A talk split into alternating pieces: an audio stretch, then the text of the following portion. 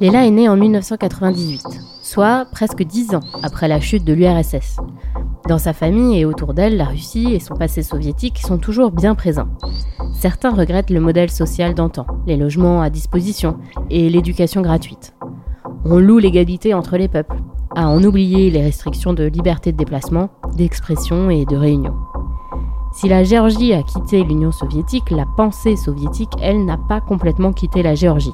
Et cette nostalgie de l'ère soviétique joue aujourd'hui un grand rôle dans l'influence russe en Géorgie. À croire que les Géorgiens ont oublié leur histoire ou du moins ont décidé de n'en conserver qu'une partie.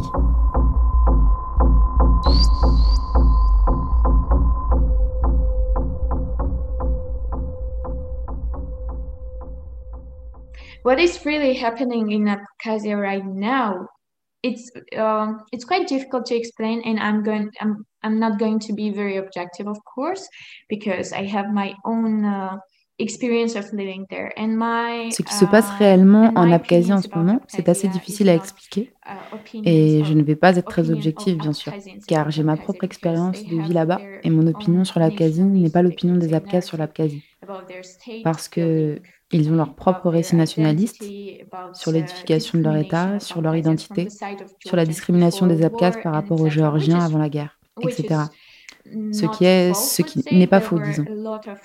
Il y a eu beaucoup de cas de discrimination de personnes, de discrimination de la langue abkhaze et de fermeture des écoles abkhazes. Mais cela a été admis par la Géorgie et cela a été fait par l'Union soviétique. Donc, c'est là toute la différence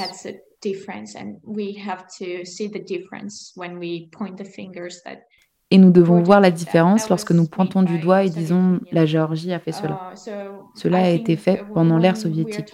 Je pense donc que lorsque nous parlons de l'Abkhazie ou simplement de ce conflit, nous devons être très conscients de l'histoire.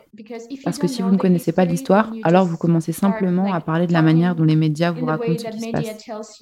Et ce que les médias vous disent, c'est que la Russie est le principal acteur et que nous ne sommes personne ici. Mais ce n'est pas vrai.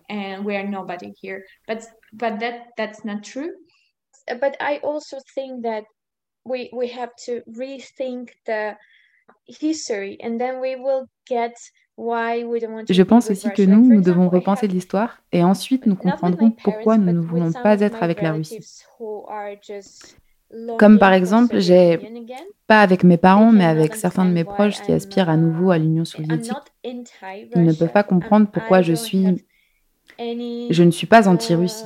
Je n'ai rien. Disons, je ne considère pas tous les Russes comme étant la politique russe ou quelque chose comme ça. Um, Mais je dis toujours que je n'ai besoin de rien concernant les stratégies russes dans ce pays parce qu'ils nous font reculer.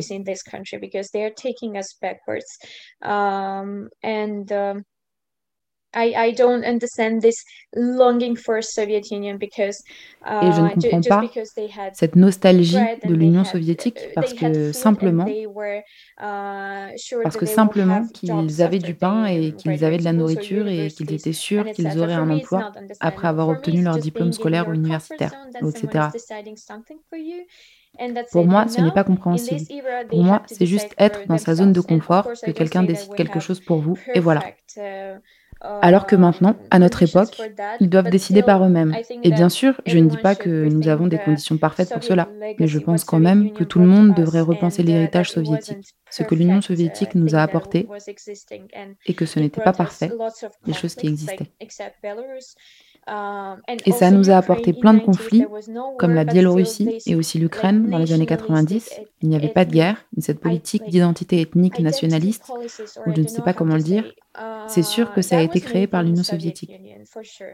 Uh, uh, Ce sentiment d'être quelqu'un de différent ou de plus important qu'un autre, etc., qui a été créé par l'Union soviétique, qui a été créé à la surface de ce, comment dire, um, de, de construire cet État parfait ou cette union parfaite. Et comme tout le monde dit, tout le monde était pareil et tout le monde est égal, etc. Pour moi, c'était juste une fausse idée qui existait et après que l'union soit effondrée, tout le monde commençait à, tu vois, se battre les uns avec les autres, ce qui signifie pour moi, tout était faux. Et cela nous a apporté beaucoup de mauvaises choses. Je dirais comme 90%, 95% de mauvaises choses à la Géorgie. Je ne parle pas des autres pays.